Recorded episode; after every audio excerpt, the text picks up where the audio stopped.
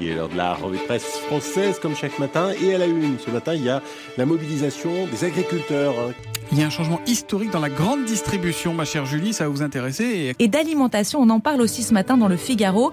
Mais là, pas de lapin, non, euh, c'est de poulet dont il est question. Today's story, Neil, is about a food that a lot of people around the world eat for breakfast.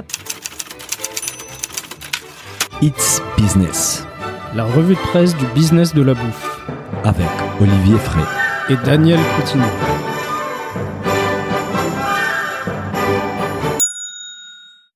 Bonjour à toutes et à tous, bienvenue dans ce nouvel épisode des It's Business, la revue de presse du business de la bouffe.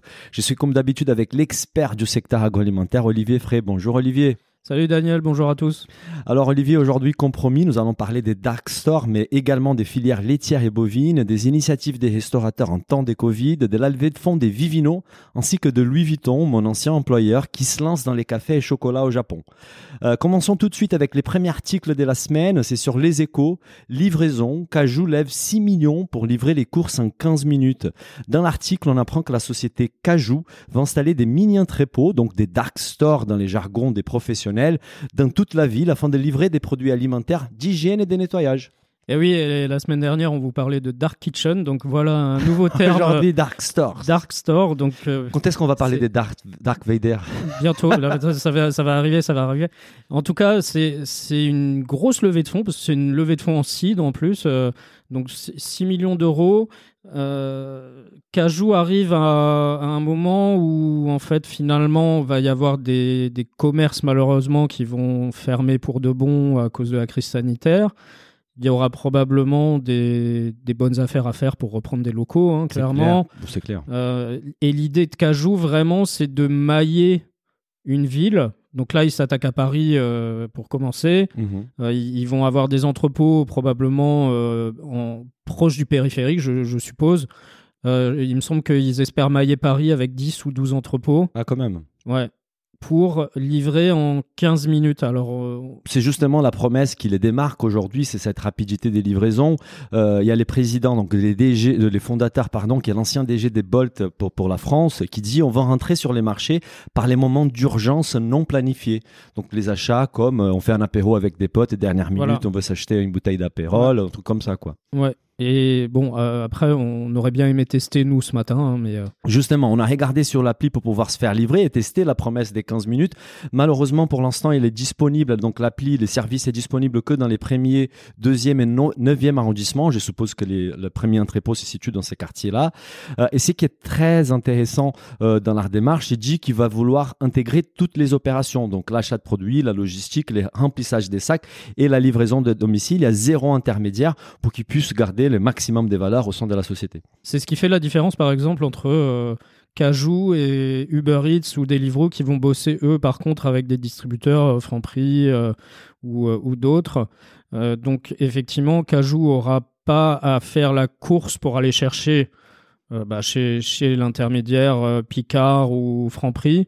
Donc, ça, il, il va gagner du temps euh, là-dessus aussi. hein. Bien sûr, bien sûr. Et on continue sur Cajou en fait avec un deuxième article. Là, c'est pas un article, c'est plutôt un post en fait sur Medium, la plateforme Medium. Pourquoi nous investissons 6 millions d'euros dans Cajou? Donc là, cet article a été rédigé par Pierre Intremont, cofondateur du fonds First, qui est euh, les fonds qui a investi dans Cajou, qui explique pourquoi ils ont investi dans les startups. Oui, en fait, Cajou euh, est calqué sur un modèle qui existe déjà à l'étranger. hein. On a GoPuff aux États-Unis, Dija au Royaume-Uni, Gorillaz aussi euh, En Allemagne, en, non en- en Europe, euh, en Allemagne notamment, je crois. Mhm. Euh, c'est finalement là on retrouve aussi quelque part l'idée de la ville du quart d'heure. Mhm. C'est un terme qui, qui revient de plus en plus, où finalement c'est l'idée d'avoir tout à portée de main en moins de 15 minutes. Mhm. Alors là, dans, dans ce cas-là, c'est se faire livrer en 15 minutes. Bah voilà, il vous manque euh, un peu de raclette pour faire votre raclette ce soir ou, ou une bonne bouteille de vin. Donc la promesse, elle est de vous livrer euh, ça dans, dans les meilleurs délais. Mhm. Là où finalement, euh, je pense des acteurs comme Uber Eats et Deliveroo, c'est faut au minimum 30 minutes.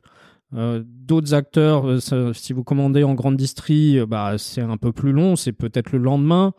Euh, je pense à un autre acteur comme La Belle Vie qui a une promesse en 3 heures. Mhm.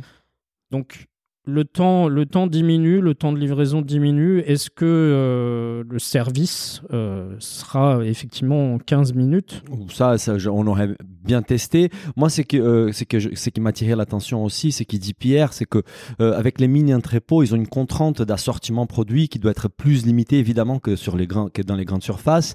Et il dit que c'est c'est une contrainte qu'on doit embrasser et faire une force.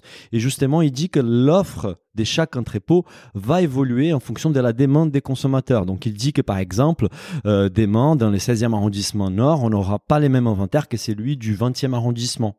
Euh, Voilà. Donc c'est très intéressant en fait, la, la- la force de la data qui va les aider à peaufiner l'offre pour répondre aux demandes des consommateurs. Effectivement, on peut imaginer des quartiers où ils auront du caviar euh, et d'autres où ils n'auront pas forcément euh, de, de produits grand luxe, etc. Parce que ça va dépendre. Si vous êtes dans un quartier populaire, les gens vont aller sur du probablement du basique, alors que dans d'autres quartiers, euh, il y aura peut-être. euh, ça, ça tient aussi finalement aussi aux, aux générations. Les jeunes vont peut-être vouloir plus de l'apéro. Chaque si quartier, vous êtes chaque dans des ville aura une quartiers offre. plus familiaux, euh, l'offre. effectivement, c'est intéressant. Mais je pense que du coup, leur algorithme va s'affiner au, au- au fil du temps. Donc, il va leur falloir quelques semaines avant d'être un peu rodé. Bien sûr, bien sûr. Et c'est qu'il dit euh, encore, euh, Pierre, il dit, je, en fait, c'est la data qui en décidera. Je ne serais pas étonné de voir un jour de la burrata à la truffe dans les cajoux de la rue des Martyrs. Euh, Pierre, je vais bien te croire, mais là, pour l'instant, je me suis baladé dans l'appli euh, Cajou et franchement, à l'heure actuelle, c'est quand même les royaumes de la malbouffe. Donc, il y a encore un peu de chemin à faire. Ouais, j'ai regardé aussi, il n'y a pas forcément de plats préparés euh, maison euh, comme on trouve euh, chez certains acteurs. C'est effectivement des, des produits de base, mais ça tient aussi à l'assortiment. Oui, a- c'est les produits qu'on retrouve en grande surface. euh, voilà. Voilà, clairement, oui. Il, il vous manque un produit vaisselle, il vous manque une bouteille de, de vin ou de, un pack de bière, c'est des choses comme ça. Tout à fait. C'est les produits qui sont le plus vendus en fait. Oui, bien sûr. Voilà. Après, Mais ça se comprend. On est d'accord. On continue avec un sujet qui concerne une des filières les plus importantes en France. C'est sur les échos. Comment la filière lait veut reconquérir les Français Alors Olivier, c'est un article, un article très complet sur les défis que doit affronter la filière laitière en France. Oui, les défis sont nombreux. hein, euh, Énormément. le- un des premiers défis déjà, c'est le, le renouvellement des générations. C'est clair. On a aujourd'hui euh, 54 000 exploitations laitières en France. Mhm. On a chaque année 5 000 producteurs qui partent, Mhm. À la Sorte, retraite, euh, euh, qui, partent qui à la retraite ou ouais. qui arrêtent, hein, parce que c'est un métier euh, très très dur. compliqué. Et il y en a seulement 2000 qui se lancent. Donc, euh, Un déficit des 3000 voilà. par tous les par ans, an, on perd euh, 3000 euh, producteurs laitiers. Ouais, et c'est, comme tu dis, c'est un, un- un métier qui est très difficile. En fait, ils travaillent 7 jours sur 7. La rémunération est loin d'être à l'auteur de la charge de travail. Et oui, là, là où un céréalier, euh, il n'a pas besoin de forcément checker ses céréales euh, tous les jours, Mhm. bah, votre vache, euh, il faut aller la voir tous les jours. Tous les jours, il faut aller la traire. On peut pas tous les partir jours, en vacances. On peut pas partir en vacances ou alors il faut pouvoir se payer quelqu'un pour, Oui, pour, pour être remplacé voilà, sur l'exploitation. Ouais, il y a même une exploitante dans la Vendée qui a dit aujourd'hui on m'achète mon lait au même tarif que lorsque j'ai débuté en 1986. Ah oui, Ça, Mais c'est- ça, ça, ça le- fait pas rêver ça. le, le prix du lait euh, a été très peu valorisé euh, si, si on prend par rapport à d'autres produits. On voit les, les céréales ré- récemment ont quand même encore augmenté. Euh, le prix du lait, lui, il, a tendance à stagner. Euh, bon, je, je parle du lait conventionnel. Le Bien bio est un peu mieux payé, hein, Mhm. un peu mieux rémunéré. Mais ça tient aussi. Au- Enfin, c'est- une question de, de bon vouloir aussi des, des acheteurs euh, de lait. Bien Donc sûr. pas forcément que nous, consommateurs. Je pense que les consommateurs, eux, ils sont prêts à payer du lait plus cher. hein. Il y a des initiatives qui fonctionnent très bien. Je pense à C'est qui le patron qui propose un lait euh, un peu plus cher aux consommateurs. Euh, derrière, c'est peut-être aussi aux industriels, euh, aux- à la grande distribution, à tous ceux qui achètent du lait, peut-être de, de prendre en compte le, le bon, la bonne rémunération des On est d'accord. On a, on a fait un épisode et au tout début des Business of Bouffe avec les DG de Deux Vaches, donc une marque appartient au groupe Danone, Christophe Audouin, et justement, il nous expliquait que dans leur démarche, ils avaient même réduit leur budget marketing pour pouvoir mieux payer les producteurs, pour leur permettre de partir en vacances. Donc, c'est vrai qu'il y a de, qu'il y a des initiatives. Il y a des lois qui sont passées qui ont permis d'améliorer les choses, justement. Et aujourd'hui, par exemple, les, transforma- les transformateurs et distributeurs sont en principe tenus de négocier à partir d'un prix d'achat acceptable. Et on a vu que ça, ça a porté une augmentation de 2,5 centimes par litre sur les deux dernières années. Sauf que cette, cette loi s'applique qu'au volume des laits transformés en produits des grandes consommations pour les marchés français. Mais tout ce qui est lait en poudre et d'autres types de consommations de lait qui représentent quand même des volumes très importants, là, les prix restent très très faibles en fait. Oui, c'est des marchés mondiaux. hein. Tout ce qui est lait en poudre, beurre, euh, tout ça, c'est des cours mondiaux. Et, et finalement, on a une, quand même 40% de la production de lait en France qui est exportée, qui est par l'export. Voilà. Donc euh, 40% de cette production qui est soumise euh, aux cours mondiaux aussi. Et par contre, euh, au-delà du prix, euh, il y a aussi euh, la baisse tendancielle Des du, volumes. du lait euh, consommé en France. Apparemment, 25% des baisses des consommations du lait euh, sur les dernières 15 années. Donc, on- on- bah oui, mais ça, ça tient finalement aussi au fait que ben on prend peut-être moins le petit déjeuner comme on le prenait euh, dans les années 80 avec des céréales, etc. On, Mhm. on prend des, il y a eu une offre peut-être snacking qui s'est développée aussi sur le, le petit déjeuner qui fait qu'on on- on prend moins de lait avec des céréales. Mhm. Il y a euh, certaines désaffections, euh, peut-être des intolérants au lactose qui, qui viennent aussi. Et il y a aussi euh, derrière le succès, euh, faut pas se leurrer, de, de tous ces laits alternatifs Bien sûr, les laits à, à base d'amandes, à base de noisettes, de soja, d'avoine, Tout à fait. qui, qui quand même euh, commencent à prendre de- des parts de marché au lait conventionnel. Ah, Alors, ce qui est intéressant de l'article, évidemment, l'article n'a- n'apporte pas que de, une vision négative de la filière. Il il montre aussi qu'il y a certains éleveurs qui, qui ont choisi de faire les choses différemment, s'y tourner vers les bio pour avoir une rémunération plus intéressante, et même ceux qui décident de transformer sur place, en fait, et de rajouter de la valeur dans leur production. Est-ce que tu peux nous par- citer, par exemple, quelques cas? Bah, Il y, a, il y a effectivement des exploitants qui ont décidé de, de faire des, des ateliers de transformation sur leur ferme, donc Mhm. euh, dans, dans un des bâtiments de la ferme, pour transformer soit en crème glacée, soit en yaourt. euh, Il y en a certains qui font même des Des caramels. caramels, ouais. Il cite un producteur qui a, qui a créé une marque, les carameux. Oui. Donc il y a, y a des initiatives euh, au niveau des, des exploitants agricoles. Mhm. Euh, Il y a des initiatives aussi au niveau des groupements de producteurs. Mhm, aussi. Avec des laits euh, de type Fair France, euh, des, des laits un peu éthiques, locaux, ou, ou même un autre lait qui s'appelle Juste et Vendéen, par exemple. Mhm. Euh, donc il y, y a des initiatives locales qui mettent en avant aussi euh, le fait qu'elles payent mieux les producteurs Bien donc, si- et, et qui l'affichent aussi sur le, la brique de lait. pour que le consommateur puisse aussi eux participer à ces Voilà. changements là quoi. On, on a fait un podcast aussi euh, très intéressant euh, avec les fondateurs donc de, la Mémère donc c'est une marque des glaces euh, Arnaud Montebourg et David Wesmaël et que j'invite tout le monde à écouter parce que c'est vraiment un podcast passionnant. Et, et- donc la Mémère c'est qu'ils font c'est qu'ils créent des, des joint ventures des JV des sociétés en partenariat avec des éleveurs. Ils installent dans la ferme de euh, des- des- un mini labo dans des containers, un mini labo de transformation des glaces. Et comme ça, les producteurs, ils peuvent transformer son lait et glace et les vendre évidemment à un prix beaucoup plus important que celui qui vendait auparavant. Donc des initiatives comme ça, il faut les saluer et les consommateurs doivent jouer les, le- le- doivent jouer les jeux aussi. Oui, et puis je, pense que la percée des circuits courts va aussi peut-être aider euh, ces agriculteurs qui investissent parce que faut voir aussi qu'il y, a il y a quand même de l'argent euh, pour euh, créer un outil de transformation. C'est clair. Et c'est des éleveurs qui ont déjà pas mal investi dans leurs bâtiments, dans leurs bêtes. euh, certains ont pris un robot de traite. donc il y il il y a beaucoup de dettes déjà derrière. Donc est-ce que l'agriculteur est prêt à aller encore se- s'endetter pour faire un outil de transformation? Il faut quand même lui assurer un certain débouché. Bah justement, c'est ça qui est intéressant dans la démarche de la Mémère, c'est qu'il crée une entité, euh, un, un joint venture, donc euh, les fermiers et, la Mémère, et c'est cette entité qui va s'endetter. Donc c'est pas le, fermier euh, lui euh, à titre individuel. Donc ça c'est très intéressant. C'est une façon un peu moderne de voir les choses, et je pense que de toute façon il faut continuer vers cette de- cette évolution là. Olivier, je propose de cin- changer des sujets pour parler d'une autre filière très importante en France, c'est la filière bovine. Et là, c'est un article sur l'opinion, l'élevage français, un paradoxe gros comme un bœuf.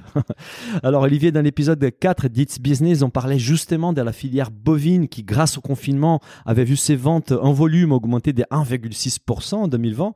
Mais cette augmentation ne s'est pas transformée en augmentation des valeurs pour les producteurs. Oui, tout à fait. Euh, le- les prix de la viande euh, ont connu des baisses qui allaient jusqu'à 15%. 15%, quoi. Donc effectivement, les volumes ont augmenté, mais les prix n'ont pas suivi. Mhm. Donc on se retrouve quand même en plus en parallèle, comme les prix des céréales ont augmenté et que l'alimentation animale, c'est le gros des coûts euh, pour sûr. les éleveurs bovins.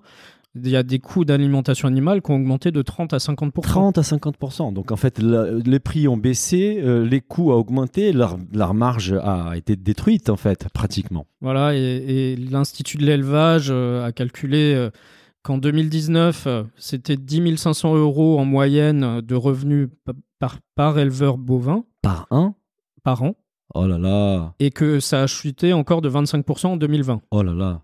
Donc, euh, C'est, vraiment une situation euh, très compliquée. On apprend aussi que la baisse, la baisse des prix vient notamment des exportations françaises qui sont malgré tout tenues vers l'Italie en fait. Et je savais pas, c'est un, pays qui achète 80% des broutards et jeunes bovins français. C'est, entre le veau et la vache, entre oui il y a 18 mois. voilà, on a, on a l'Italie, on avait aussi la Grèce à un moment donné qui était euh, très, euh, un, un gros client de, de la France pour ça. Mhm. Donc, effectivement, c'est une filière. euh, 80%, c'est énorme. hein. Bien sûr. Et du coup, on, on- les, les veaux, on les fait engraisser là-bas. Mhm. Euh, et et c'est c'est une partie de la valeur ajoutée finalement qu'on perd aussi, puisqu'on on envoie euh, des veaux qui, quelque part, sont, sont pas finis.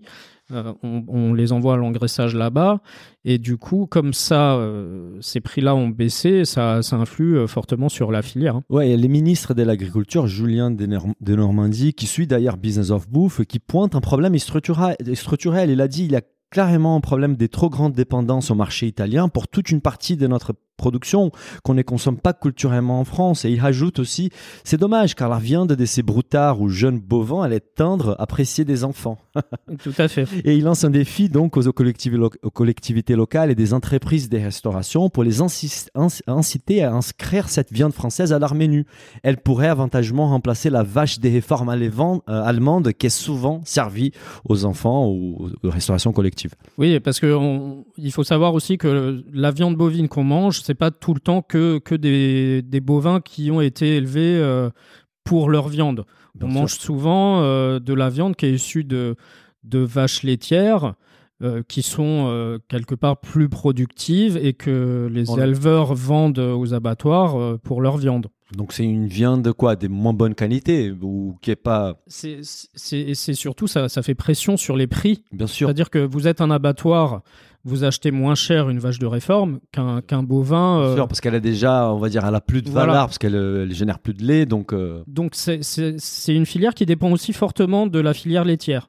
Si le lait va bien, on n'a pas trop de vaches de réforme qui arrivent à l'abattoir. mhm. Euh, si la filière va mal, on a des éleveurs laitiers qui par moment vont vendre une partie de leur cheptel pour euh, les, les envoyer à l'abattoir. Donc du coup, ça fait une pression à la baisse sur les prix.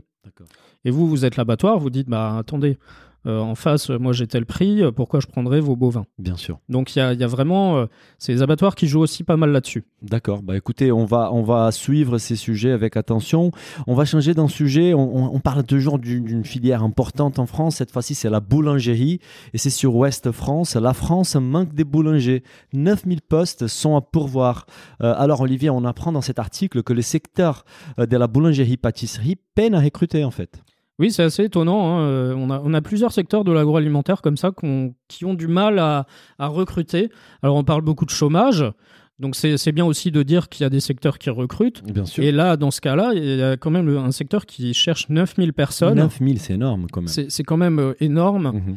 C'est un beau métier. C'est un métier qui est difficile aussi, mais Faut se qui... un peu tôt, mais à part ça, c'est un beau métier. Oui, mais quelque part, c'est un métier qui a évolué aussi. Finalement, on a, on a peut-être plus besoin de se lever aussitôt hein, dans, dans certaines euh, villes.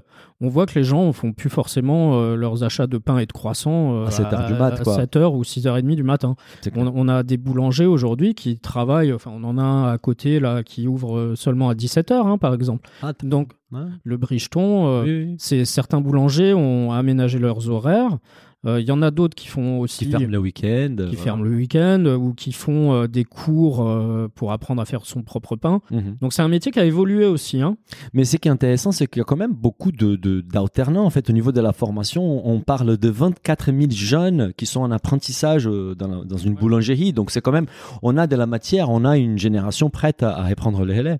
Je pense qu'il y a une génération qui est prête à prendre le relais. C'est c'est un métier euh, qui, à mon avis, va rester. hein. Euh, on, on aime bien euh, sa, sa baguette. Euh, La France, on, on est quand même très attaché à la baguette. hein. Mhm. On veut même la mettre au patrimoine mondial de l'UNESCO. Donc, euh, ça reste le produit phare de, de notre gastronomie, mine de rien, même à l'étranger. hein.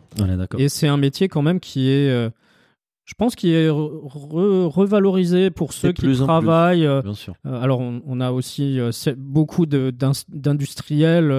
Oui, on, a les voit deux. des, on voit des reportages à la télé euh, qui présentent un peu. euh, qui reçoivent leur baguette euh, surgelée et qui le chauffent. mais, mais je pense que chez les jeunes, il y a aussi une envie de revenir vers Bien du sûr. pain au levain, vers euh, avec des farines des qualités. Travailler ces produits.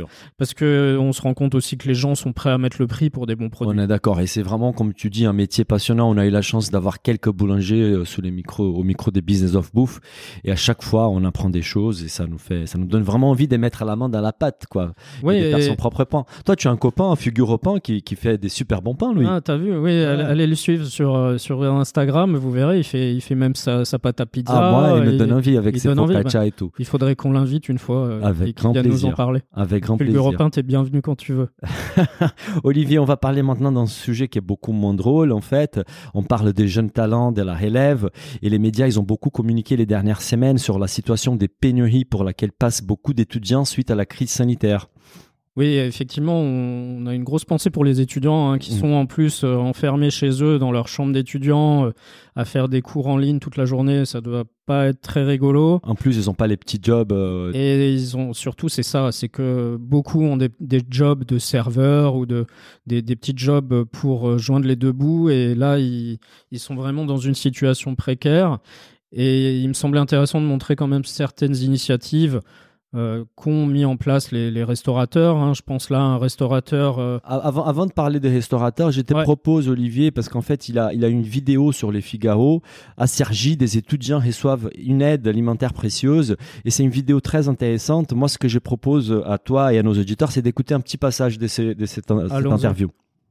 On a vu qu'il y avait beaucoup de gens qui avaient perdu, leur, perdu leurs emplois, euh, beaucoup d'étudiants euh, qui, vivent tout seuls et qui n'ont pas l'appui de leurs parents bah, parce qu'ils sont loin ou pour euh, X raisons. Et en fait, euh, on s'est dit que, ayant nous-mêmes parfois du mal à boucler les fins de mois, euh, la première chose dont on a besoin, c'est de la nourriture. Donc on s'est dit, bah, on va distribuer de la nourriture. Alors tout d'abord, ben, je suis la maman d'une étudiante parce qu'elle n'a pas pu se libérer, elle est en cours.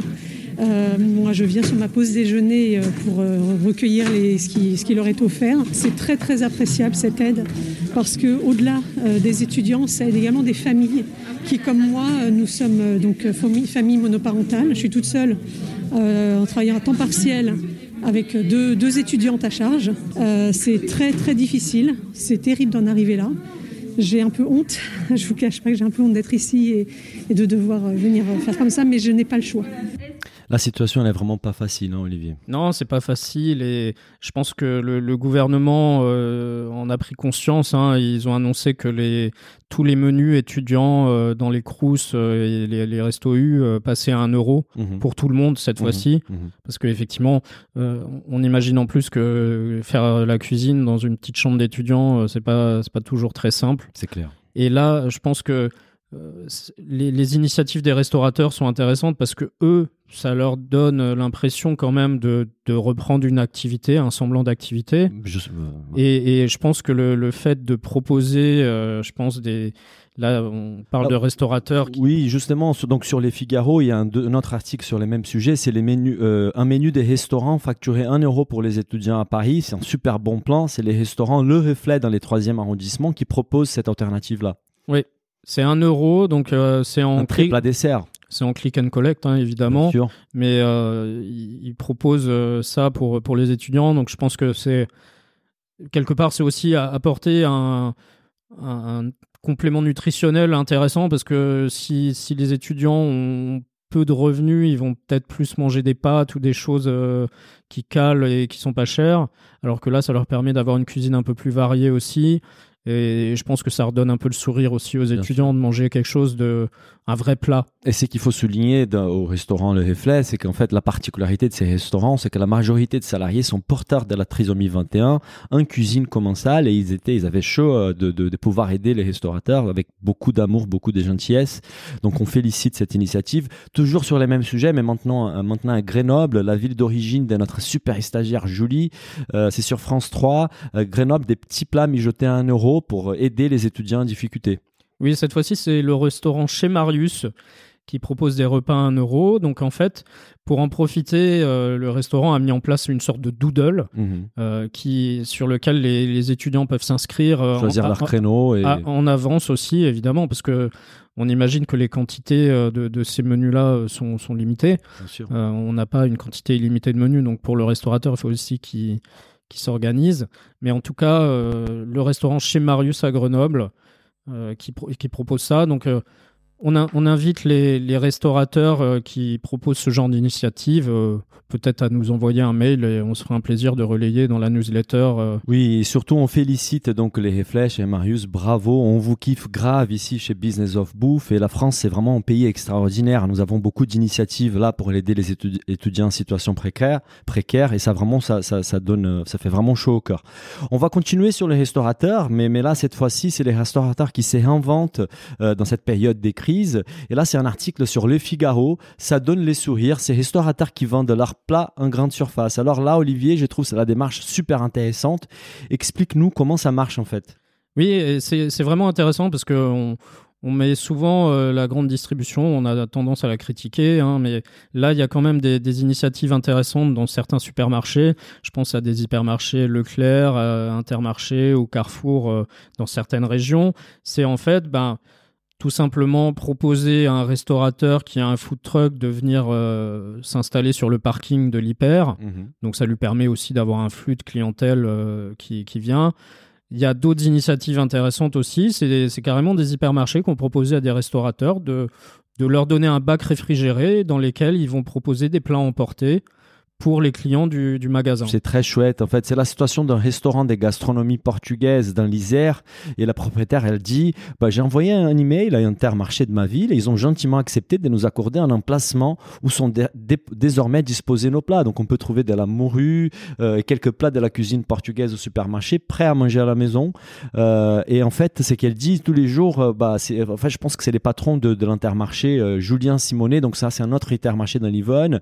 Il a dit que tous les jours, bah, les restaurateurs viennent remplir un, ba- un bac réfrigéré pour mettre à disposition de consommateurs. Et il a dit, on a commencé vendredi dernier et ce week-end, ça a super bien marché. Donc évidemment, les consommateurs, ils ont envie de manger bon, euh, pas cher. Et finalement, si on peut retrouver des plats avec la qualité du restaurant disponible en grande surface, fait la veille ou fait les matins même, c'est vraiment une excellente solution qui est gagnant-gagnant en fait. Tout à fait. Et Michel-Édouard Leclerc, euh, le, le PDG des- du groupe Leclerc, a, a annoncé que c'est des initiatives qui, qui existent déjà dans certains hyper Leclerc Mhm. et que le groupe est en train d'étendre le système euh, à l'ensemble du réseau. Donc on, on- vraiment on incite euh, fortement ce, ce genre d'initiatives qui sont super sympas. C'est clair, ça donne des très bonnes idées à nos amis restaurateurs. Et maintenant, on va direction États- aux États-Unis avec un article qui va intéresser les amateurs des vins et technologies. C'est sur TechCrunch. Vivino raises 155 million dollars for wine recommendation and marketplace app. Vivino lève 155 millions de dollars pour la recommandation des vins et l'application et, la place des marchés. Alors Olivier, c'est une très belle somme d'argent pour Vivino. Qu'est-ce qu'il compte faire avec cet argent? Alors en fait, ils veulent utiliser cet argent pour améliorer euh, leur techno. hein. Euh, Mhm. finalement, je sais pas si vous connaissez Vivino. Ouais, Je connais très bien. Moi, moi j'utilise souvent, euh, c'est une de mes applis préférées quand je suis au restaurant et que je découvre un vin.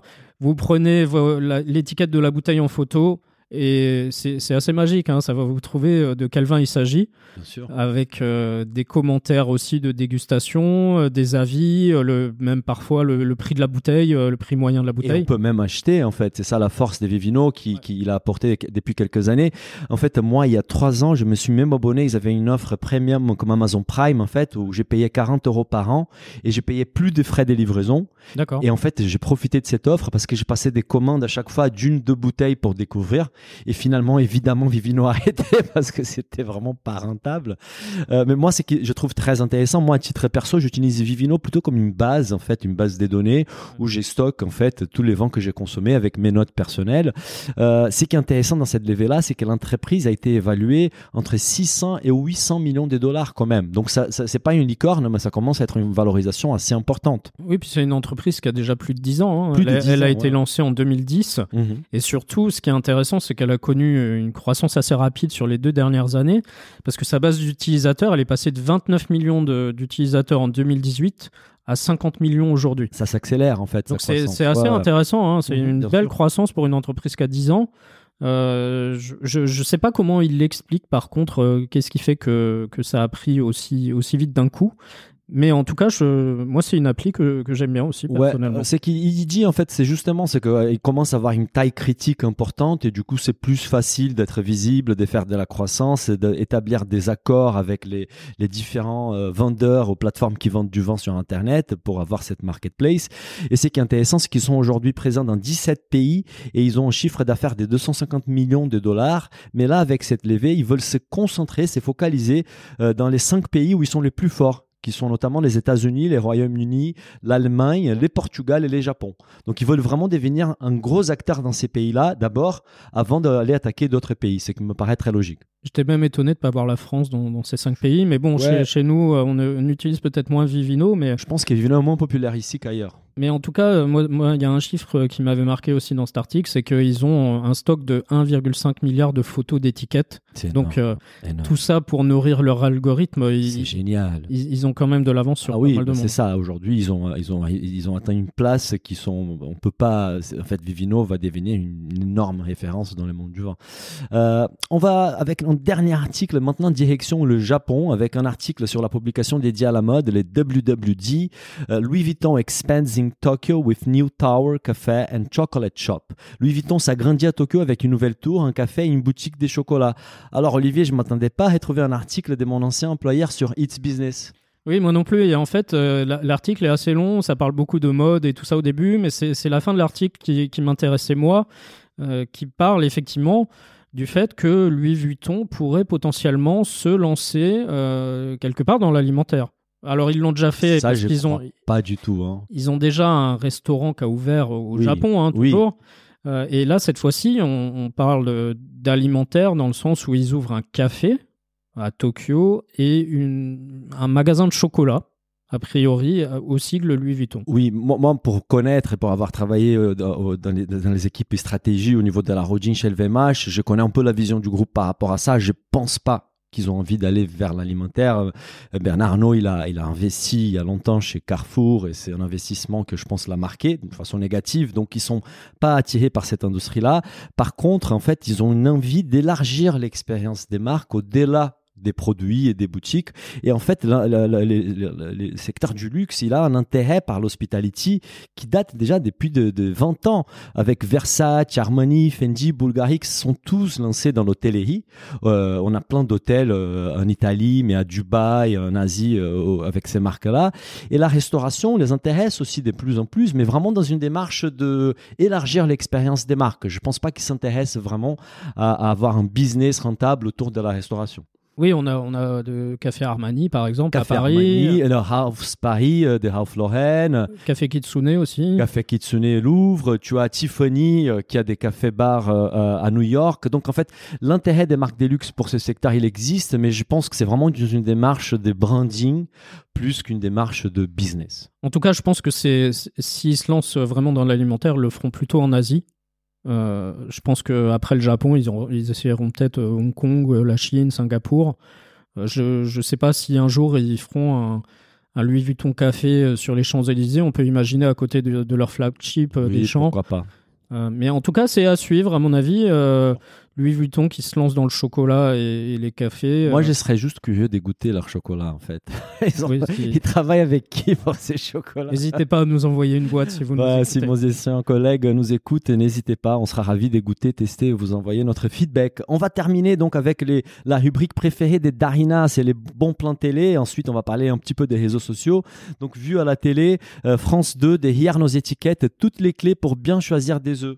Oui, c'est un petit reportage euh, qui vous explique euh, comment bien euh, choisir vos œufs en fonction du numéro qui est affiché sur la boîte d'œufs et faire la distinction entre les œufs bio, les œufs de plein air, les œufs issus d'élevage intensif. C'est toujours intéressant de, savoir ce qui se cache derrière le numéro 0, le 1, le 2. Donc c'est, je vous invite à le regarder, c'est un petit reportage euh, sur France 2. Et sinon, il y a un deuxième euh, reportage que j'ai regardé et je recommande vivement, c'est La Grande Malbouffe, c'est sur Arte. En fait, ils reviennent sur l'explosion de la malbouffe en France et pour illustrer ça, ils essayent de reproduire en labo euh, la production d'un cordon bleu industriel. Et ce qui est hallucinant, c'est qu'on se rend compte que pour faire un cordon bleu industriel, on a besoin des 30 ingrédients et je te jure, Olivier, la majorité, ce sont des poudres. Ah ouais. Donc j'invite euh, nos, auditeurs à, à regarder cet épisode, c'est passionnant et je pense que ça va vous, vous, vous aider à mieux comprendre l'univers de l'agroalimentaire et de la malbouffe. Euh, on va finir avec la, la rubrique réseaux sociaux. D'abord, c'est Uber Eats qui crée la polémique aux US en fait. Qu'est-ce qui se passe? Oui, tout à fait. A priori, Uber Eats aurait dépensé plus de 5 millions de dollars pour un spot de pub dans lequel il y a des stars qui appellent à soutenir les restaurants. Donc c'est Dan Price euh, sur Twitter qui, a fait un petit commentaire en disant euh, d'un côté Uber Eats euh, dépense 5 millions euh, pour payer des stars pour faire euh, pour soutenir les, restaurants et de l'autre euh, ils, ils appliquent une commission de 30% à ces mêmes restaurants. Ouais, moi, moi en fait, euh, c'est, pff, je suis, j'aime pas trop cette démarche en fait, parce qu'on vient dépenser du budget marketing avec des célébrités pour aider les restaurateurs. Franchement, je pense qu'il y avait d'autres façons d'aider les restaurateurs. Je ne suis pas forcément fan des Burger King, mais je préfère largement leur stratégie de communication, qui là, du coup, supporte concrètement des restaurateurs et des producteurs. Ouais, tout à fait. Et sinon, on va terminer avec un tweet qui fait rire. En fait, c'est un nouveau segment des business né suite à la pandémie. Oui, tout à fait. Moi, ça m'a bien fait marrer. C'est une, euh, fermière anglaise qui, qui s'est qui s'est mise pour le fun à proposer de, faire participer une de ses chèvres à, à- à des réunions Zoom pour un montant de 5 euros.